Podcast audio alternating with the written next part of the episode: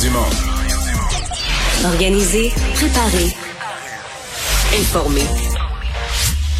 Les vrais enjeux, les vraies questions. Mario Dumont. Les affaires publiques n'ont plus de secret pour lui. Cube, Cube Radio. Bonjour tout le monde et bienvenue à l'émission, bienvenue à Cube Radio. Euh, on va passer deux belles heures ensemble, euh, vous raconter cette journée en actualité. Euh, mais on va se dire les vraies choses, là, c'est la pandémie qui reprend le, dessus dans l'actualité j'ai l'impression qu'on va en vivre une autre une autre vague. Jusqu'à maintenant, la, la depuis euh, l'été, on s'en est sorti sans trop de limitations euh, grâce à la vaccination. Pas trop de monde dans l'hôpital, malgré qu'on a vu le nombre de cas augmenter. Mais là, les indications sont pas bonnes. Le variant Omicron au Royaume-Uni euh, c'est euh, on recommence, on renvoie les travailleurs à la maison en télétravail. Euh, on donne très, très, très en accéléré les troisièmes doses parce qu'il semble que c'est ça qui protège contre le variant Omicron. Ici, on n'est pas tellement pressé à donner les troisièmes doses. On y va un peu de sirite. Et là, pardonnez-moi d'être pessimiste, mais on voit comme s'accumuler les problèmes. Là. Euh, dans les centres de tests, on manque de personnel. Il y a des files d'attente de plus en plus longues pour se faire tester. Et sincèrement, je ne sais pas ce qui va arriver pendant le temps des fêtes, parce qu'à mon avis, quand on va se mettre à faire des rassemblements, le nombre de personnes qui vont devoir être testées, euh, ça va être beaucoup, beaucoup plus de monde qui vont devoir subir des tests. Et euh, on aura moins de... Ben, le personnel qui fait les tests va prendre des, des vacances de Noël aussi. On aura peut-être moins de monde. On risque, on risque de vivre certains ennuis. Alors, restons optimistes malgré tout. Mais conférence de presse donc de Christian Dubé demain 13h. On verra. Est-ce qu'il faudra ajuster notre stratégie? Mais je serais surpris qu'on puisse rester là à rien faire. On rejoint Sylvain Drapeau. On rejoint Mario Dumont dans les studios de Cube Radio. Bonjour Mario. Bonjour.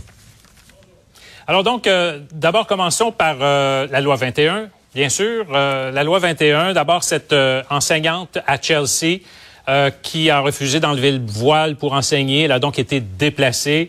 Ça, euh, ça a suscité énormément, on le sait, la semaine dernière, euh, de réactions. Écoutons encore aujourd'hui, donc, celle de Justin Trudeau. Je me suis toujours exprimé très fortement que je suis en désaccord profond avec le projet de loi 21.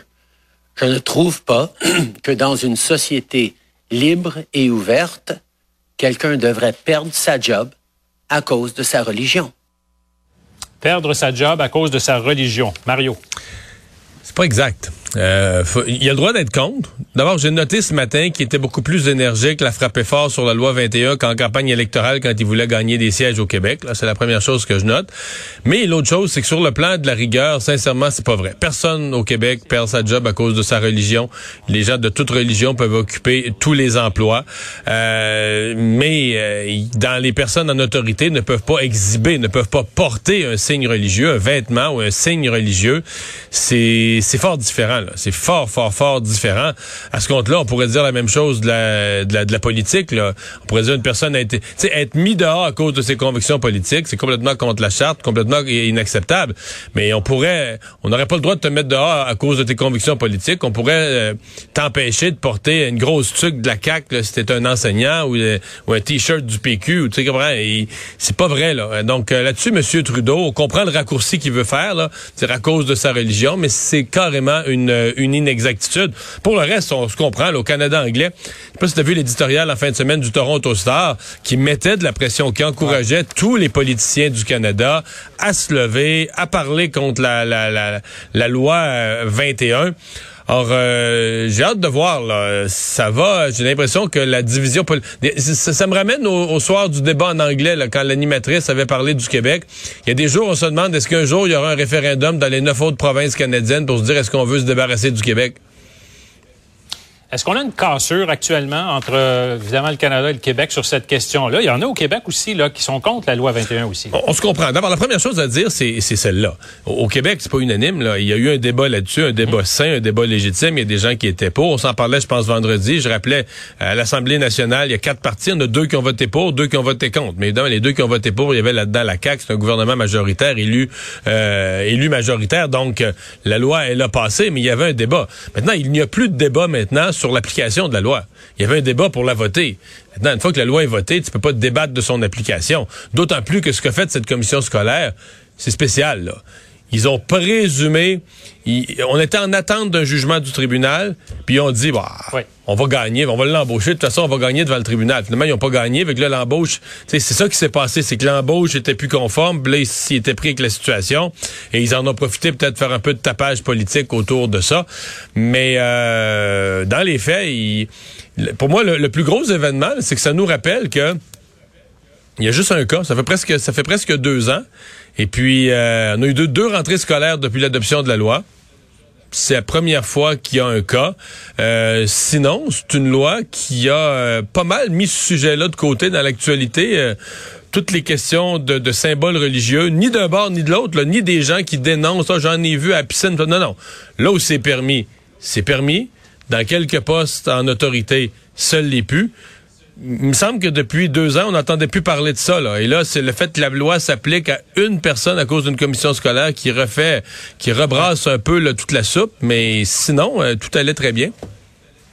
C'est Bouchard-Taylor plus les enseignants. C'est ça. Et euh, il y a une clause grand-père aussi qui permet à ceux qui étaient déjà en poste de conserver leur poste et euh, de, de, de, continuer finalement dans le travail d'enseignement.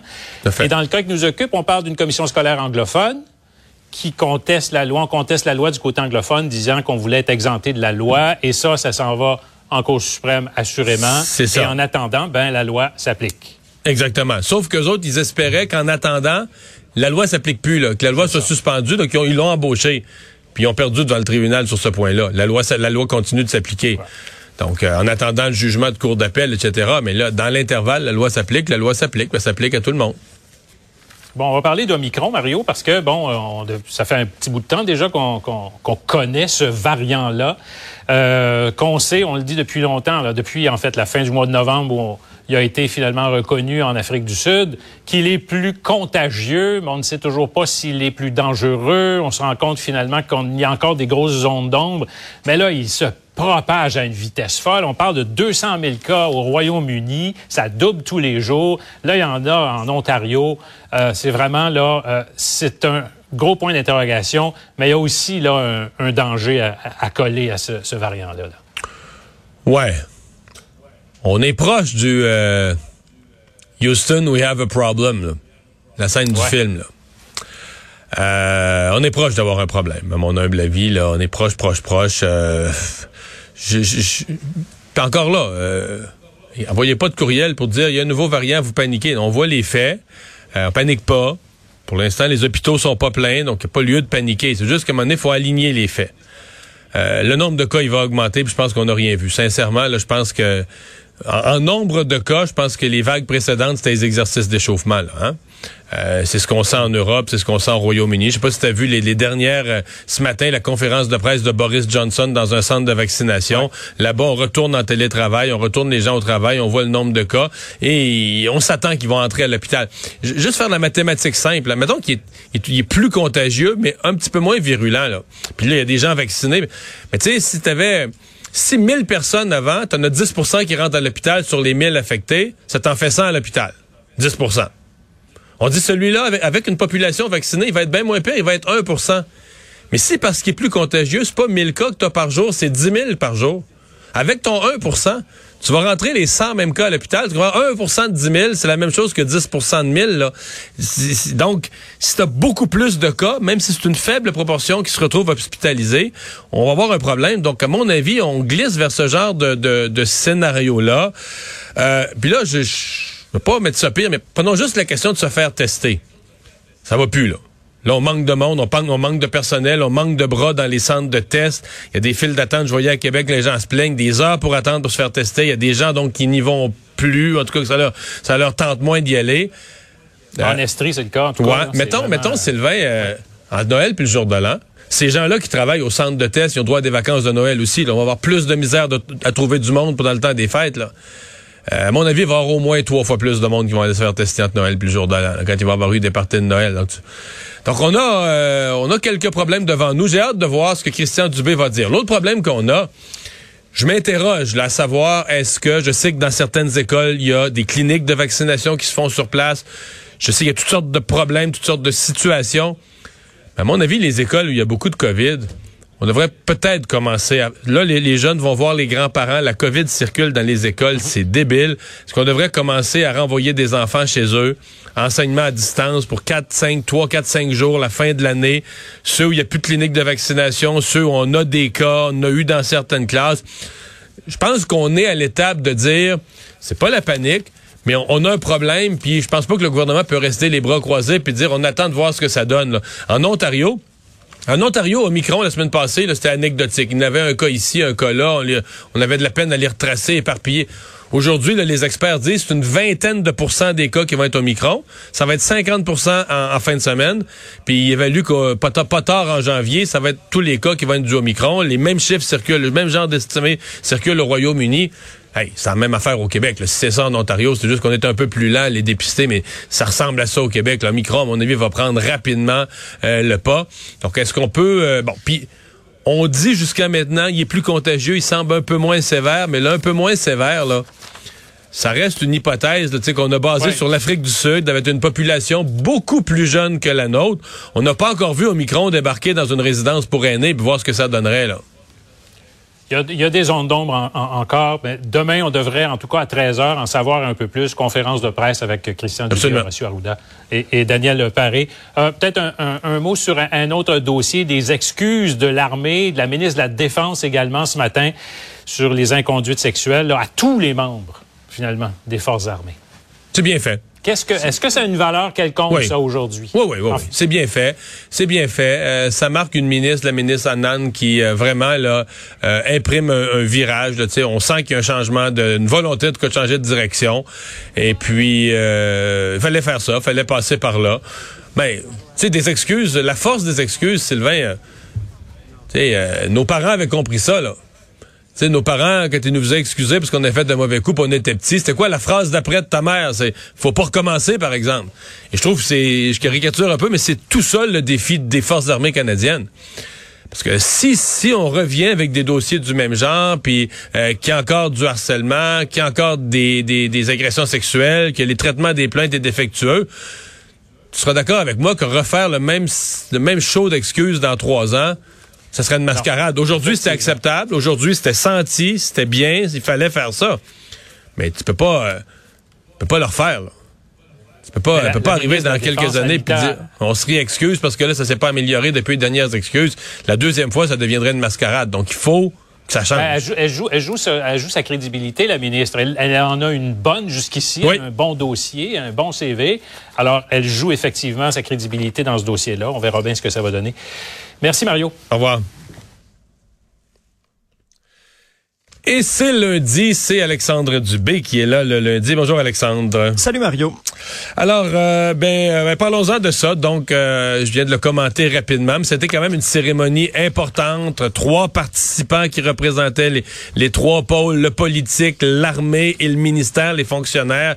Ils ont tous présenté des excuses. Oui, parce que M. Trudeau l'avait abordé brièvement en point de presse là, cet avant-midi, mais vraiment, c'était en début d'après-midi, des excuses présentées en, en trois temps. La ministre de la Défense, nouvellement nommée Anita Annan, qui s'exprimait au nom du gouvernement, le chef d'état-major de la Défense, qui s'est excusé pour l'armée alors que la sous-ministre de la Défense nationale euh, l'a fait pour le ministère dans ce cas-ci. Euh, ça survient à un moment aussi où on le sait, là, près de 19 000 réclamations ont été soumises avant la fin de la période. Ça se terminait le 24 novembre. Ça fait suite à ce règlement hein, euh, de 600 millions qui avait été conclu là, avec d'actuels militaires et anciens dans le cadre d'actions collectives des, des, militaires qui ont été victimes d'inconduite sexuelle de toutes sortes. Alors, dans ce cas-ci, ça s'est euh, présenté de façon virtuellement sur Facebook euh, de la part de la nouvelle ministre. C'est quand même un changement de ton important, Mario, ah, ben ben comparativement au ministre Sajan, euh, qui, qui a œuvré au cours des dernières années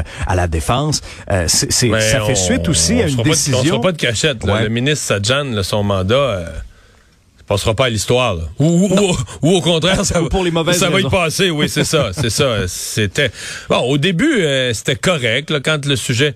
Mais à un moment donné, tu te dis, ben voyons, et, il se passe strictement rien. Puis même à un certain point, c'était malaisant.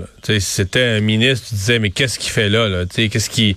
Puis je reste quand même avec des questions. Qu'est-ce que qu'est-ce qu'il a su, quand, et euh, est-ce qu'il a agi? On reste quand même avec des, euh, des questions importantes. Comme on dit que son cabinet avait été averti, on n'a rien fait. Pendant une longue période, le chef d'état-major était toujours en poste, alors qu'on savait qu'il y avait des dossiers sur lui. Mais oui, regarde, arrêtons de parler du, de parler du passé. Là, ils se sont excusés. Et euh, la nouvelle ministre semble vouloir Ouais. donner une nouvelle direction. Mais comme je disais tout à l'heure à Sylvain, à se mettre de la pression, parce que les excuses, sais, les excuses comme au Monopoly, là, c'est une carte que t'as, c'est une petite carte que t'as juste une fois, hein? Ça vient avec des attentes. C'est ça. Tu peux pas la oui. rejouer, tu peux pas la refaire plusieurs fois. Là. Ouais, ça c'est clair, mais c'est un- autre geste quand même fort de la part de la ministre, parce que, souviens-toi, début novembre, elle annonçait que les enquêtes et les poursuites relativement aux accusations d'infractions sexuelles par les membres de l'armée, ben, s'étaient transférées au, au système civil. Ce n'était plus traité à la cour martiale. Alors ça aussi, c'est un autre grand geste qui a été posé par la nouvelle ministre. Euh, Omicron, on en parlait plus tôt. Euh, Omicron qui a été commenté ce matin par euh, la docteur Tam de l'Agence de santé publique du fédéral. Euh, docteur Tam qui qui se met pas la tête dans le sable. Ça, ça circule. Oui, ça circule. Elle dit que la propagation au sein de la population canadienne, ça atteint le stade de transmission communautaire. C'est ce qu'elle a dit. Il y a eu des projections aussi de la santé publique dévoilées un peu plus tôt qui nous apprenaient que le variant pourrait remplacer le Delta dans un laps de temps très, très court. On a vu ce qui se passe en Ontario, hein, Mario. Euh, euh, 1536 cas aujourd'hui. Et là-dessus, il y a 20% que c'est des cas de micron. Alors qu'on qu'on avait une poignée là, de cas là, au cours des au cours des derniers jours, Euh, tu as tu as souligné ce qui se passait ailleurs dans le monde, notamment en Grande-Bretagne. François Legault a été questionné là-dessus dans un point de presse aujourd'hui en disant qu'il faut pas prendre ça à la légère, qu'on gardait le cap quand même là sur le plan de 20 personnes pour Noël. Mais euh, est-ce qu'on en saura davantage demain dans ce point de presse qui regroupera euh, Christian Dubé, le docteur Arruda et le grand Manitou de la vaccination. Mais moi, à mon avis, à mon avis, il faudra présenter un plan plus convaincant. Si on veut garder le 20 personnes, euh, de stratégie de test, de tests rapides, d'accélération de la vaccination troisième dose, je pense pas qu'on puisse, sincèrement, là, je pense qu'on est au gouvernement euh, proche de se, je dirais proche de se mettre autant en mode urgence qu'on l'était dans la première et la deuxième vague, pas autant en mode confinement. Sais, euh, Urgence n'étant pas, on ferme tout, on veut pas revenir à ça, on se comprend. Mais urgence étant, on, on se retrousse les manches puis on bouge, là, on pose des gestes euh, concrets pour euh, aider au moins la population. Euh, parce que c'est euh, j'ai l'impression que les prochaines semaines, les trois, quatre prochaines Ouais. semaines vont être assez critiques là. Ben, c'est une période clé. C'est ce qu'on avait vu l'année passée euh, aussi, avec le début d'année dont on se souvient. Hein, euh, personne ne veut revenir à ça, là, au couvre-feu et tout le tralala. On commence quand même la semaine avec 1628 cas, Mario. Ouais, mais c'est mercredi, euh, c'est mercredi Ah, qu'on oui, va le savoir. oui, parce oui, que là. Mhm. aujourd'hui, ça reflète samedi. Demain, ça va refléter un peu plus euh, dimanche. Euh, quand on va voir les chiffres mercredi matin, puis j'ai un petit peu peur qu'on soit dans le 2000 pas mal. là. Pas Ben oui, mal parce dans le qu'on 2000. l'a déjà tapé le 2000 Ouais, la semaine ouais, passée. ouais, mais j'ai l'impression que ça monte comme assez vite euh, Ouais. présentement. Merci Alexandre.